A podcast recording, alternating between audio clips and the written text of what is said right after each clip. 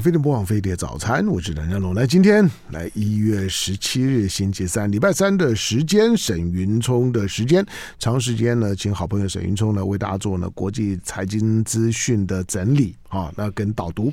好，来在我们现场，沈云聪，嗨，大家早安。来，今天呢从哪开始？今天从哎。我我待会要讲一个英国的故事，嗯，因为最近新闻太多了，而且大部分都政治新闻，最近都在选举。选完台湾就是这样，选完了好像就觉得选选前大家都把每件事情讲的天大地大的，嗯，觉得选完了之后呢，两岸就会就会如何，中美就会就会如何，经济就会如何。可选完了之后好像。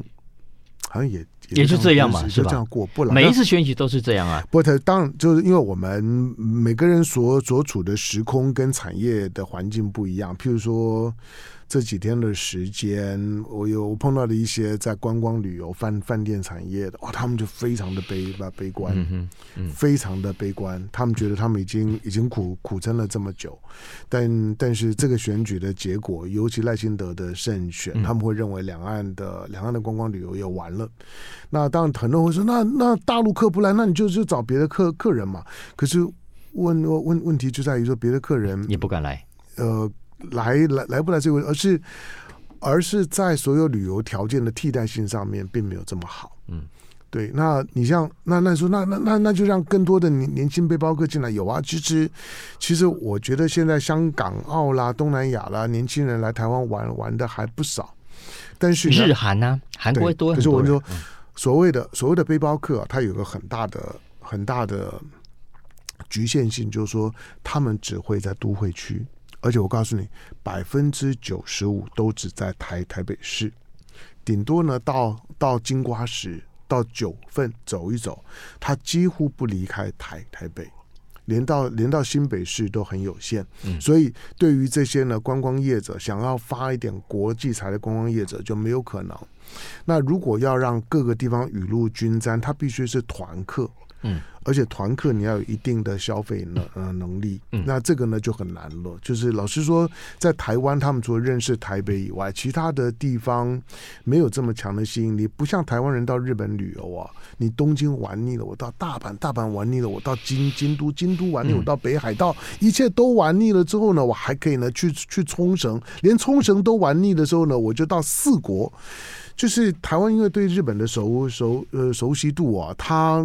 它有它有比较宽阔的一个一个发展空间，所以台湾跟日本之间的旅游呢是净利差，就就是每年到日本的会比日本到台湾的多很多很多。加上日本最最近日呃日币贬成这个样，他们自自己都不出国了，所以所以其实台湾现在的旅游业的困真的是非常之辛苦。不过向荣说实话啊，嗯、你如果问我，这样不知道会不会得罪人？嗯，会。我我我我我回想起疫情前，呃，就是两岸关系还没有搞砸，嗯，之前台湾到处都塞满了陆客的时候，对对，呃，我所知道的，呃，有陆客团的行程，我觉得那个品质都不好哎，嗯，就除非那种价格真的很高的，否则一般中低价的，嗯，我觉得当时我如果是那个加入这个团的大陆人。我待会待会对台湾蛮失望的吧？会对台湾的居住品质、旅游品质、吃的品质、观光的品质，到最后可能就就玩到只剩下那个那个购物。我跟你讲哦，就这个这个呢，其其实，在旅游业来讲也都知道，嗯，就是两岸的观光旅游啊，它在层层剥削的情况下面，大陆因为它是审批制嘛，所以它要出来钱的时候呢，大陆的些系统就就就先赚一手了。你到了台湾之后呢，就其实大家因为在价格竞争的关系，所以吃住，呃，都都不会太太好。嗯、价格旅旅游观光旅旅游市场，坦白讲，就是价格大概就决决定一切。再加上大陆大部分地方的这些出来的团客，老实讲，如果你是京上广深这些地方，嗯。出来的不见得要参团了，嗯哼，他他基本上他的经济条条件，他自由行都都可以。可是你要开放团客的地方，他都是二三线的城城市跟省省份，他们才刚拿到护照。大陆大陆呢，大陆现在就说有有护照的人人数大概刚达到两两亿人，就是有护照，表示呢其实还有十二亿的人根本连护照都还没有，他根本就还没有没有没有到到出国的门门槛。那我记得马英九刚开放的时候呢，大陆有护照的人口才几千万而已。所以呢，新增加的部分呢，其实其实他对国外的旅游是很陌生的。因此，大陆的旅游的产品，如果你有注意到，譬如说，譬如说我我有我有朋友在大大陆在在带团的台台湾的朋友在大陆呢，旅行业在带团。我我说他，因为他专门带欧呃欧洲团嘛，我我说你们欧欧洲团怎么规划？他说主流的行行程呢是十一天十四国。哇！他说他说你在大陆哦，嗯，大陆你要你要推团哦。你你你如果告诉他说呢，深度旅游还没有人呢，嗯，你跟他说如果十一天去三国，那个那个很难很很很难找到个个人。所以早早年台湾也一样，对，一样嘛，就就是他停留在他还刚开始在收收集签证的时候，嗯，就是收收集照片，就是我到过这几个国国家的时候，所以呢，十一天十四国，或者说说什么十一天呐、啊，八八国七国，那个都是基本款。他还停留在这样的一个阶段，当然现在现在慢慢的在开放。我说大陆的旅游的市场现在有护照的还刚超过两亿，这是很少人注意到的。大部分后面的动能还很强。不过我觉得英镑的台湾旅游业啊，可能。就算不考虑大陆客，我觉得经过这三年的疫情下来，嗯、然后国际的油价、物价涨成这样的时候，我我真的觉得已经面临了一个必须重新设计你的商业模式的时候了。嗯，嗯。我今天要讲的有一个其中一个题目跟这个也有关啊，我先讲一下这个题目是讲美国，因为美国的餐饮业现在也发现，经过疫情这几年这样洗刷之后啊，它未来在在它算盘必须重新打了。就是当疫情前所用的那个商业模式，嗯，你不管是翻桌率啦，呃，你的材料成本啦，你的员工成本啦，然后最后你应该怎么做？我觉得跟跟现在非常不一样了。为什么呢？因为我们看看美国最新的那个通货膨胀指数，感觉有在趋缓，对不对？哈，那通货总体膨胀率大概是百分之三点四，嗯，其中呢，食物。呃，特别降得很凶啊！呃，现在的平平均食物的价格只有百通膨率是百分之十点一点三，就一点三。可是这是表面上的数字，实际上你如果仔细去看，扣除我们自己在家用食啊，自己买买这些原食材之外，如果你不是在家用餐，而是到餐厅去，其实同一段时间餐厅的价格是继续往上走走的。呃，我这边拿到的数字是，呃，一般的餐厅的价格。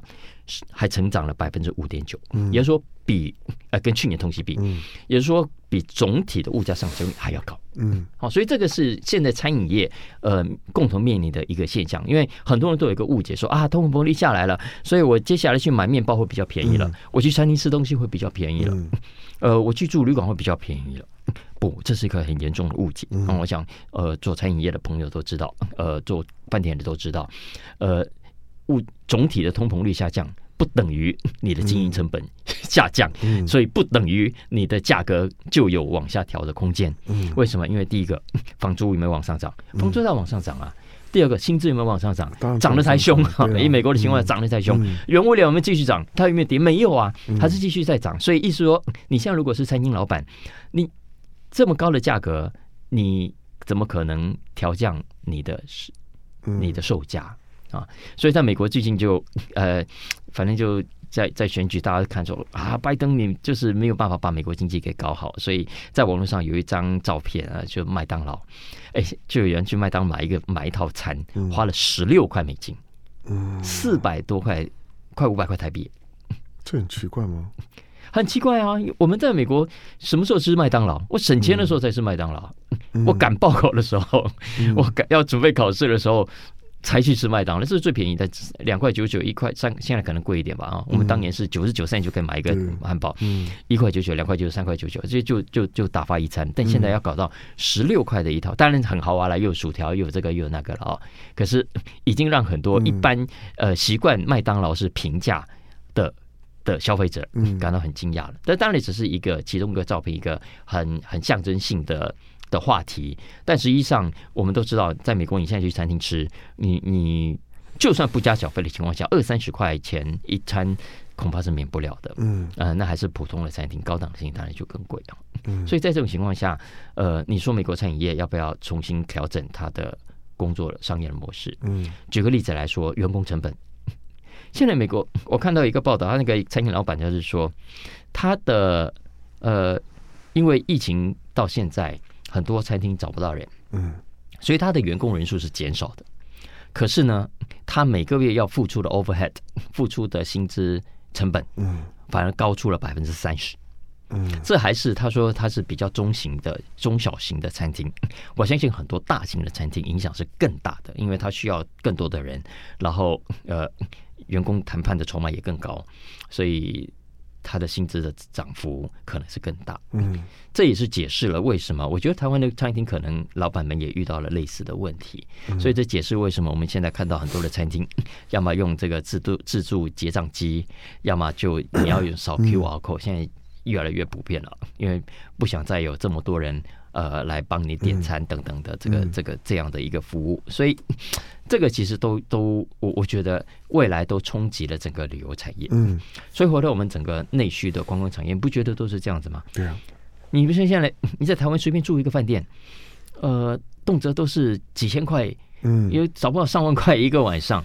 对，台湾的住住宿饭店的住宿是很贵，嗯，所以对对于很多人，我就很多朋友跟我说，哇，算下来我离开台北去玩个两三天，住个民宿，住个饭店，我还不如去日本算了，没有没错，我还不如去去去东南亚算了，对对。啊，所以所以我的意思说，这是一个呃，你没有办法逃避的现实，因为就就竞争上，你不是只是跟呃 inbound 的的客人来竞争，你还是你要你要讲的是你你你是竞争的，还有各种。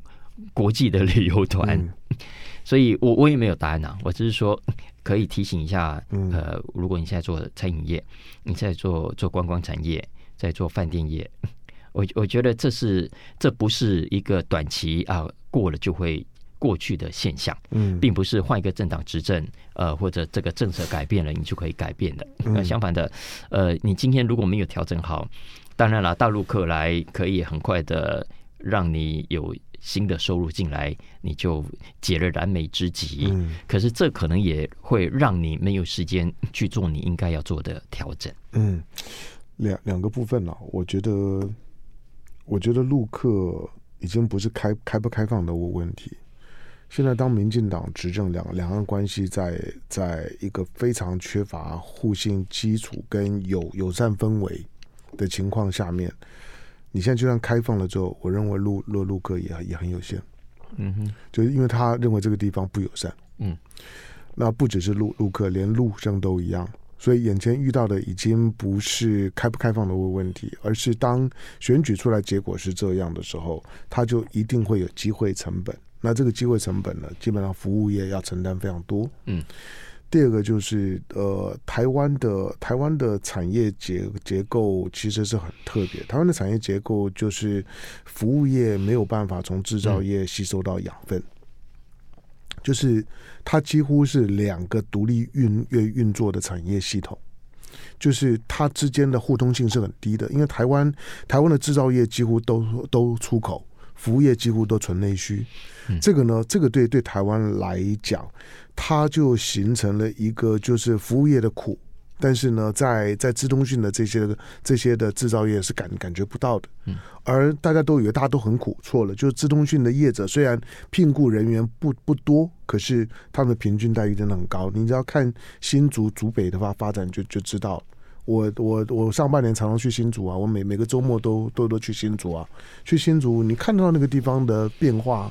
就是新竹的竹北的房房价跟台北差不多啊，就是当然就是黄蛋黄区没有没有没有这么高，嗯，可是它几乎就是已经是台北蛋白区的房房价那个涨翻天了，所以呢，这种的这种的就是两个两个虽然是三级的产业，但但是呢，但是二级的产业。三级产业没有办法从二级产业里面得得到养的养分，会是一个很麻烦的事情，因为大部分的就业都表现在三级产业上上面，它占它占就业就业人人数的百分之六十几。嗯，那这个这个这个问问题是很难解的，它不是光是当然就是说观光产业，它很直接的出现失望感，那教育产业也会出现失望感。就是你的路你的路生的开个开放有困难了，所以很多的大学本来在最后挣挣扎的大大概就放弃了。那这这两个系统，它得不到养分的只是表面而已，而是它所连带的影响的餐饮、交通，呃。他都会都会都会都会因此而受到冲击，好吧？但是，呃，讲归讲，能怎么样呢？就是刚刚沈云聪提到的，就是说，今天就算是的消费者物价指数下来了之后，之所以凯因斯呢要要花很大的功夫呢，去告诉你呢，就是说呢，工资跟物价的僵固性在这里，就是那个物价。是下不来的，因为工资跟房租会把它给撑撑在那个地方，嗯，所以你即你即使会觉得说，哎，好像好像政政府统统计的这这些呢，这些呢，等于说物价消费者物价下来了没有用的，就就是它都表现在物价调查不到的，像我们的在台湾生活呢，最大的吊诡就是你觉得物价不不不高，对。就是你，其实老实讲，在外面的外食啊，我刚去过香香港嘛，以外食来讲，香港呢跟台北几乎是平平价，平价的意思，同样的同样的一个套餐，香港价格跟台北的价格一样，可是香港是用港币算，港币跟台台北是四四比一，所以呢，香港就台湾的四倍。但是台湾那为什么台湾很辛苦？因为因为台湾的物价的调查里面是没有包括房价在在里面的，香港也一样。嗯，所以香港的台湾很可能会出现跟香港一样的情况，就香港的外食的比例为为什么很高？因为很多人的居家的空间小小到你没办法开开火啊，但是它就变成是一个恶性循环。好，在我们现场的沈云聪来进广告，回头之后聊。啊，飞龙播飞碟早餐，我是谭家龙。那今天礼拜三的时间，沈云聪的时间再来。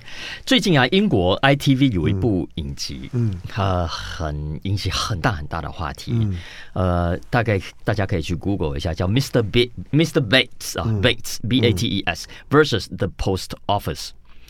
呃，因为呢，这部剧它讲的是英国。一起非常离奇的司法案件，不能叫一起，它其实一连串，它可以算是英国史上，搞不好也是世界史上，嗯，最大规模的冤案。嗯，这个冤案涉及的年份从一九九九年到二零一五年，这十几年时长，受害的人呃数以千计。嗯嗯，为什么会有这么大规模的冤案出现在？呃，照理说应该很文明的英国呢，这是一个很有趣的案子啊。呃，这个案子其实要从一九九九年讲起。英国的邮政啊，当时就导入了一款会计系统。嗯，这块会计系统是由日本富士通所开发的，叫 Horizon。嗯。刚开始的时候，这 Horizon 很好用，呃，大家导入了之后，觉得比过去诶用传统的手工记账好用很多。可是慢慢呢，就发现诶，英国的邮政总局哦，就发现诶有一些分局的账不对哦，看起来诶少了好几英镑。嗯，一查他们说是当地嗯呃的这个分局嗯出的问题。所以就要分局解释跟起来负责，嗯，但因为英国的局呃分局啊，它是责任蛮大的，嗯啊，所以呃出现账务上的问题的时候，它是要自负盈亏的，要自己解决。所以通常遇到这个状况，有一些金额不大的情况下，分局就自己摸摸鼻子认了，那局长就自己掏腰包把田给补起来，说哦账上有误哦，我们现在已经解决了，钱找到了。但是有一些分局。明明就不是钱我领的，我没有的，没有 A 钱呐、啊，嗯，所以他不肯认，所以就回到这个邮政总局，就跟他们说，不，我们查过了，问题不出在我们，可能是系统上的问题。啊。但是英国总局不认为这是系统上的问题，所以最后呢，你们这些不认账的，通通告到法院去，嗯，啊，所以告到法院，大部分呢都是分局败诉，都是英国邮政总局。胜诉，嗯，呃，据说这样的案件呢，高达超过七百件是被移送然后定罪的，嗯。嗯，那中间有一些人含恨，很愿意说这钱不是我的，但是没有办法，在英国的司法体系，他就判定你就是就是就是你 A 走的了啊，所以里面很多人因此被被关，有些人因此被罚把钱必须吐出来，然后因为这些都。都是中产阶级，一下子吐个可能几千甚至上万英镑出来，就破产了嘛。嗯，那有些人不但破产，还承担着 A 钱的污名。据说里面有一些人至少四个因此而自杀。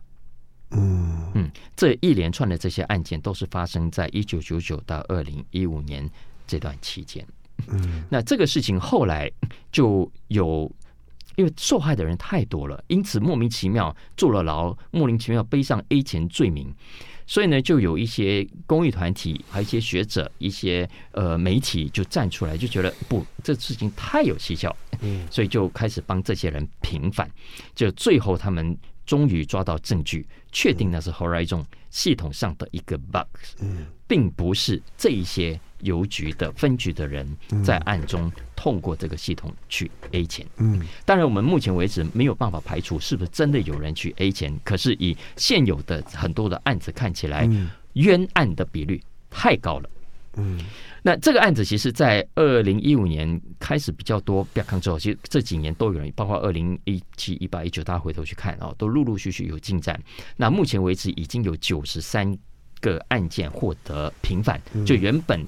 法院判他有罪，说他 A 钱，但已经现在证明这个事情跟他们无关，所以正在寻求赔偿的过程当中。嗯嗯，那有这么一起案件，那这个案子其实不能算新案，可是有趣的呢是最近呢，因为一月一号才上到 ITV 的这一部影集，又引起大家更多的引起大家的这个对这个案子的好奇跟记忆，所以讨论的更多。那变成英国过去这一两个礼拜来很热门的话题。我们在炒台湾大选，美国在炒川普，但英国在炒这个话题。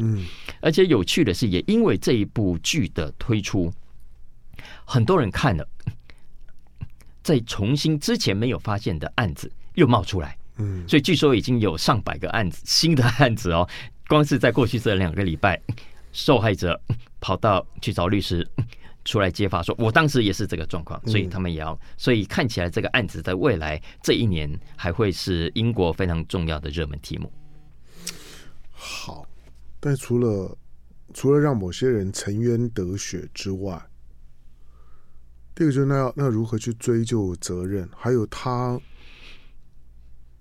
他对于我们现在已经普遍依赖的，嗯，这些的嗯电脑嗯。资讯所做的管理跟计算有什么作用？我我在我刚才在想，就是好，比如譬如说，今天今天呃，我们的我们的我们的政府或者或者银行好了，银行在每每半年配利息给给我的时候，他配给我多少钱？当然，当我我我利息非常少，我说他配给我利利息的时候，会有人去算说这有没有可能算错吗？嗯哼。是啊，你不会吧？你不可能，因为太太太太复杂，你的户头进进出出的。嗯、对啊，那那那哪一天哪一天谁谁谁会有有力去算这东西？我们我们是，我们是如此如此深情的纯纯情的，相信了为我们服务的金融单位跟他的电脑系系统。我们就就是这么的单纯的信任他，或者那那你会说那个差也差不了多少多少钱嘛？我利息就那么一点点，对呀、啊。可是你要你要知道，如果他有他有一千万个客个客户，那那个那个那就就是一笔蛮大的钱。所以，我们对于这些的系统的不假思索的，而且几乎我们都都放弃了。嗯哼。我老实讲，我们都投降。嗯，我们这些很复杂的计算，我们都投降，我们都只能够他给你多少就算多少吧，就多少，他说了算。谁会谁会谁会去在乎这件事呢？包括包括税，包括太太多太太多了，都一样。那能怎么办呢？你看，像报税也都是自动系统帮你算。对啊，对啊，我我都一样。我说实在的。我我都是，我现在都是去，然后你帮我印印出来。你说多少就多少。对，印印出来大大概多少钱？然后然后大户都这样子。对，然后顶多呢就就就只是看一下，OK，你的你的你的可能抚养亲属啦，或者是呃有没有一些比较比较大的一些的细目，大概看一下，大致上面没有错，OK 就交了。至于申报的，好，譬如说今天那沈云聪，我我讲你帮沈云聪打打工，沈云聪到到到底以我的名义报了多少？嗯我也很难再再说有吗？我这一年沈云聪有给我给我给我这么多吗？我也我也不会不会算了。你看，你就不小心让人家知道说，其实你收入太多了，你收出收入太多元了，多到你没有办法去盯到这么细。一般人像我们这种收入很单纯，就是来自一笔到两笔。那很好查，你真你看你不要这个表情，你，你真不要脸，你知道吗？真的，平常平常大家开玩笑就说这么严严肃的事情，你怎么可以讲这么肉麻的话？哎、欸，可是你刚刚点到的是一个，是一个我我认为啊哈，呃，很重要的一个潜在的危机，嗯、但我觉得我们就。像鸵鸟一样，当做它应该不会发生，所以我们不去理它。嗯、我们现在如果一切都数位化之后，我们都觉得 hard copy 是 stupid 的，嗯、我们都觉得觉得呃实体的很多的事情是没有效率的，嗯、所以我们都尽可能可以上网的就上网，可以用数位的数位，可以用自动化就自动化。嗯、但是你有没有想过，如果这个自动化是失灵的呢？嗯，刚刚英英国邮局讲了这件事情是它的会计系统这个失灵。By the way。这个系统，英国邮局到现在还在用，他、嗯、还在用富士通的这个、哦。嗯，当然他有修修正过啊，他说现在超级好用。但除了这个些系统之外，我再举个例子，我们现在我们刚不讲餐饮业嘛？嗯，餐饮业现在不是都都用？呃，我那天去一个日本拉面的店啊，老板就一个到两个人，这样再加上工读生，虽然人数很少，他就靠一台那个自动点餐机。然后我们自己付钱，嗯、然后点了之后，我自己就做，然后他再端出来。对，呃，理论上在正常的运作的情况下很方便。可是如果它故障呢？嗯，我那天去正好就是老板那个工读生要考期末考，然 后就就没有去，嗯、就老板自己一个人，嗯、好死不死那个当机，嗯，所以老板又要在里面厨房忙，嗯、又要跑出来结账，嗯。这就是一个一个很很 会让人措手不及的状况啊！我在比方说，我们现在很多餐厅为了节省人手，都用自动点菜机在扫 QR code。对啊，今天我们如果网络当机，对啊，就是我说现在只要是断网，不要说停电了，只要是断网或者你的你的那机器故故障，这个餐厅这个企业就停摆啊。呃，当然好的餐厅还是会有员工基本的 SOP 训练啊，但是我认为有很大比例。是没有的，没错。啊，呃，所以到时候你可以想见，呃，过程中是一团乱的，而且不要忘了，我们现在才刚开始用扫 QR code，有一些员工，大部分员工都还残留着怎么样点菜的记忆。接下来，如果我们有更长时间，让大家都习惯点用 QR code 了，我们的员工训练当中已经没有点餐。嗯的这一块的训练的时候，是你想想到时候他还会不会点餐？我都我都有很大的怀疑。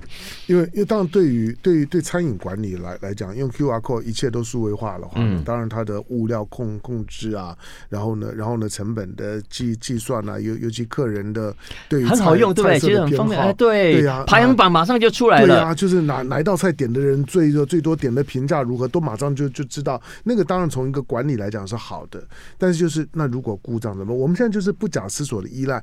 我有时候在想，就是好，呃，就就就像什么，像像信用卡，嗯，我们都会都会都会接到这样信用卡的缴费嘛，反正每每个月。可是有人会把你的信用卡去简单的加加加总一下吗？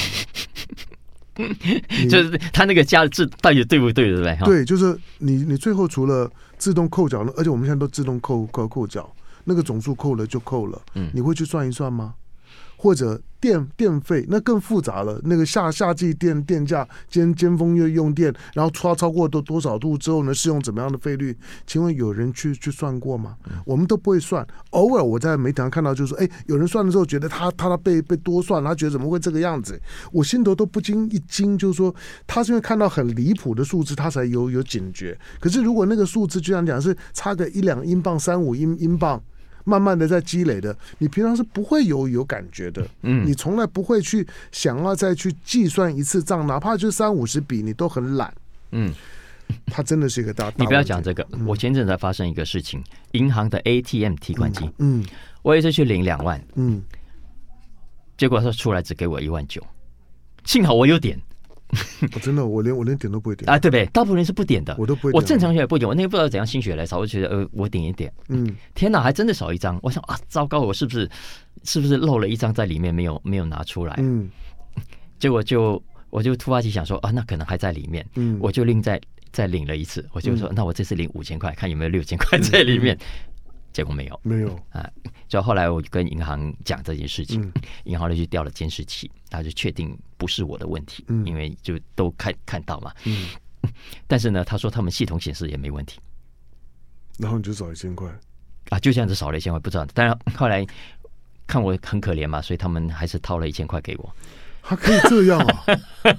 哇，这样子的申这申诉都有用啊，在电脑上查不出来的账都还可以申诉、啊。可是因为他监视器看得很清楚嘛，这个这个我领出来就是这么多，你你看，可是监视器又不可能拍到你你那那一万九。呃，可是应该蛮有，我我后来是一张一张数就是一张一张数啊。好，我我的我的我的我的经验类似是相反的，就是说以前呢，我都会觉得。觉得，譬如说我，因为我们我们的收入是破破碎碎的嘛，嗯、那我多半就把它，反正啊，我也没有没有没没有算，我就我就我就放着，好吧？嗯、那那那那我就我我就不愿意放在皮夹里面，好，那我就把它把它，比如说就现现金存存款，用用用存款机。说老实讲，我在过去啊，要存款机之前，我自己是不先数过的，嗯，我就要放心让、啊、让你让你让你机器数，你数多少就多少。可是我还想说，他真的不会不不会错吗？那如果错了怎么办呢？因为我们经常会发现说，我以为这边呢，比如说有有十万，可他数完之后跟我说呢，只少两张。你你你没有常遇到吗？我常遇到就是哎，少一张，少少两张。可是我们就对啊。类似这种的经验，就是因为我们对于机机器啊，我们对于机器的那个计算人力没有办法负荷，我比宁可相信机器，都不相信人。对，我们都投降了。嗯、但是如果真的出问题怎么办？好，来进广告，回头继续跟沈云聪聊。好，飞龙播放飞碟早餐，我是邓家龙。来，今天星期三的时间，沈云聪的时间，再来我们聊聊电动车。当然，在二零结束了二零二三年呢，全球的电动车市场最大的变化就是中国的电动车的实际的销量，对实销量呢正式的超过了超过了 Tesla。嗯哼。好，但是这个呢，有有两个，一个就是因为中国的中国的本身的 base 呢就就就很大，所以它大部分的实销的电动车呢都是在国内。嗯，那虽然也有也有出口，而且在国际电动车的车展呢大放异彩，可是实际上面的销量虽然成长很可观，但总数上面来讲还没有办法跟 Tesla 呢相提并论。那这代表什么？哦，不一样。接下来讲中国电动车，哈，是我这个礼拜在 Podcast 会会讲的一个题目。那、哦、为什么 Podcast 会讲呢？是因为沈云聪说财经 Podcast，非常热门的 Podcast。谢谢，谢谢，谢谢。呃，为什么讲这一期？是因为最新这个礼拜的《经济学人》封面故事就是谈中国电动车。嗯，那因为中国电动车，像香龙刚刚讲的，你看去年在上海车展。在国际上都让人家非常惊艳，西方这些跑对，在这些我看了很多国际媒体都觉得，哦天哪，怎么怎么那么厉害啊！而且更更厉害的是，还这么便宜，对，还这么便宜。你看一台特斯拉动辄三四万美金，对，你看大陆的这些比亚迪，这个一一万多块就美金就可以买得到了啊！所以西方国家怕不怕？当然怕啊！你看最新的数字，呃，去年 Q4。比亚迪的销量已经正式超过特斯拉了，所以整个中国二零二三年的出口电动车也超过了五百万台。所以在这种情况下，西方国家第一个他担心未来美国的汽车产业、欧洲的汽车产业会不会被中国给撂倒？嗯，这是第一个担心。第二个担心是，哎，未来电动车要用电池，嗯，电池要靠中国，全部在中国手里啊。对，嗯。再来第三个是治安，嗯，所有的电动车都要上网。所有电动车都有晶片，都有 sensors，都有照相机，然后只要讲到网络，就说有后门，而 后门一定通到中国。对。啊，所以这些西方国家都很紧张跟担心。所以这一期的《经济学人》封面故事，它就有一个专题，其实就分析这件事情。他我他的基本结论其实很清楚，他认为西方国家现在的恐中是。多虑了，嗯，多虑了。相反的，他反而鼓励西方国家在面对中国电动车市场的挑战的时候，不要把门关起来，不要设贸易壁垒，而是应该积极的拥抱。嗯嗯，他认为你开大门让这个中国电动车进来是绝对利大于弊的。嗯，他为什么这么说？我就讲一下，简单快速帮大家整理。第一个呢。呃，西方国家担心自己的汽车产业被中国给撂倒。嗯，经济学人说不，其实不管有没有中国，你现在的汽车产业，如果自己不转型的话，也会被自己撂倒。嗯，因为电动车是完全全新的一块市场，欧洲已经决定二零三五年以后不会再卖新的汽柴油车子了。所以这种情况下，你如果自己车子呃没有在科技上、在技术上转型，没有中国车你一样完蛋呐、啊，对不对？所以这是第一个。再来第二个，未来的这个呃电动车。是 less labor intensive 的，是比较没有那么劳力密集的，所以它真正对于劳动市场的冲击会造成多少人失业，跟上一波的中国冲击是不可相提并论的。嗯，更何况。经济学人换个角度说，他说上一波的 China Shock，中国造成的这个欧美国家的大规模制造业失业，有多少真的是因为中国而造成？有多少是因为科技变新创新，因为技术变革而造成的典范移转？所以造成你这些跟不上典范移转的美国制造业、欧洲制造业，因此而被淘汰。你还没有把这个算算算在内的哦，你现在只是一昧的呃全部推给中国是比较简单的事情。所以经济学说，呃，从这两个角度来看，都没有呃合理的关起门来拒绝中国车的理由。嗯，再来，因为经济学人当然他长期主张自由化、全球化跟开放贸易嘛，所以他认为开放贸易是对消费者有好处的，因为车子呢是我们一般家庭最高的单笔消费，一般家庭消费当中有百分之七会花在这个车子上，所以。当这个车子价格越便宜，哎，那是三四万块跟一两万块之间的差别，多出的是两三万块。Excuse me，可以让家庭有更多的钱去买别的他们更需要的东西，所以这对消费者来说是有好处的。英国，你现在美国拜登硬是只补贴美国自己的电动车，不补贴中国的电动车。欧洲呢，现在也想办法要把中国的电动车挡在门外，设关税壁垒。但其实，即便你有课很高的关税，中国电动车它还是比你自己的电动车要来便宜啊！所以这种情况下，到底谁得益？到底加惠了谁啊？对消费者来说，经济学人说是是相反，没有没有好处的。因为要知道，现这是经济学人说，不是不是，除非他挺中啊。中国的电动车不但品质更好，而且更便宜。嗯，所以这种情况下，他是说，呃，没有错了。西方国家现在对很多的传统制造。汽车产业很重视，但是呢，持平来说，并不是所有的国家都需要有汽车产业的。嗯，他举自己欧洲的国家为例子，像丹麦，丹麦的生活水平很高啊，但人家有没有汽车汽车工业？完全没有汽车工业啊。好，所以他是这样子认为。所以呃，那对于这西方国家或者包括台湾在内，我们很多人对中国电动车的疑虑的，他其实也提出一些解释啊。比方说我们刚刚讲的，呃，这个。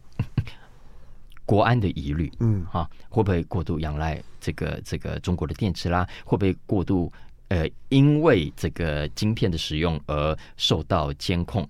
他说的确是有可能的，嗯，但他认为影响的不是太大，嗯，比方说，当然中国自己也知道，所以中国的公务车是禁用 Tesla 的，对啊，对，没没错。所以同样的道理啊，说你美国像像奥巴马他们就绝对不用华为的，嗯，一一样的道理。所以他说，你基本上只要限制重要的政府部门、政府的官员不使用之外。老实说，对大部分消费者来说，并没有什么样的国安上的疑问疑虑。当然有呃隐私权上的问题等等，但这个部分其实是可以很轻易的用用 local 的检查来确保这件事情没有发生。嗯，好，所以哦，当然还有另外一个批评是，哎，不公平竞争，因为中国政府在补贴你们的电动车，所以才这么便宜嘛。哦，经济学人说，当然有补贴啊。中国用低利贷款啦、政府入股啦、购车补助啦、政府采购啦等等这些来帮助他的电动车的产业。但经济学人说：“他说啊啊，请问中国要用自己老百姓的纳税钱来补贴，嗯。呃，全球买电动车的消费者，嗯，你为什么要拒绝？”是，嗯，当然这个这个永永永远是解解释补贴的另外一个角度了，嗯，就是。补贴到底你要从一个产业竞争的角度，你会觉得补贴呢削削弱了我的竞争力。可是从另外一个消费者的角度来讲，你要拿你的纳税人的钱，把一个好的东西比较便宜的卖给我，那对我来讲有有有有什么不好？就是看你要站在怎么样的角度。不过电动车，电动车它终终究会会会对许多的国家的产业的传统产业的发展的模式会有很大的改变，因为你电动车除了除了电，它最重要的是它的。它整台呢，就就是台电脑嘛，然后有轮子的电脑，有有有轮子的电脑，然后里面最重要的是电池跟发电机嘛。嗯，那这三样东西，老实讲，中国中国最强嘛。嗯，顶多呢就是里面晶片，而且车载的晶片。也不需要像是一般的手手机需要到到到什么七纳米啊五纳米不不不用啊，嗯，十四纳纳米以上的制制成都都很 O OK 啊，嗯嗯，所以对中国来来讲，它几乎几乎没有没有没有任何的任何发展的瓶颈。那但是未来的电动车，因为它还包括包括了自动导航，自动导航就就牵涉到卫星通讯，因此。你要发展电动车产业，许多的国家，当你没有自己的卫星通讯系统的时候，你根本就没有那条件了。嗯，你都都必须要依赖别人的卫星通讯系统。所以，其实未来能够有发展自己电动车的整体产业的实力的国国家，已经非常非常少了。嗯，不是在汽车的制造业上面。而是你其他的零零组件以及呢，以及卫星通讯，你都没有办法克服。嗯，嗯，你注定呢，只能够去买别人家的电动车，或者用别人家的系统、别人家的零组件。好吧，这个是还算是一个相对客观的评价了。但是你说，你说大家对电动车本身的不信任，其实都一样了。我我我我说过了，就是中国大陆每年到了每年到了六六月。就会发发布一条一一条新闻，就是所有的特斯拉的电动车两个月之内呢，不可以靠近靠靠近秦秦皇岛，因为他们在度假。嗯嗯。就就就就是每年每年呢，每年北北戴河在放假的时候，他就规定那两个月的时间，所有的 Tesla 不可以呢靠靠靠靠近那边，他就这个目目的。后来大家都不信任了，那那不只有中国的问题，中国只是现在全世界面对到自己的内部问题的时候的一个好答案，就是没有成本的答案，一切事情呢都赖到中中国身上呢就可以了。好，感谢今天的沈云聪来来的下下回聊进广告，回头新闻。就爱点你 UFO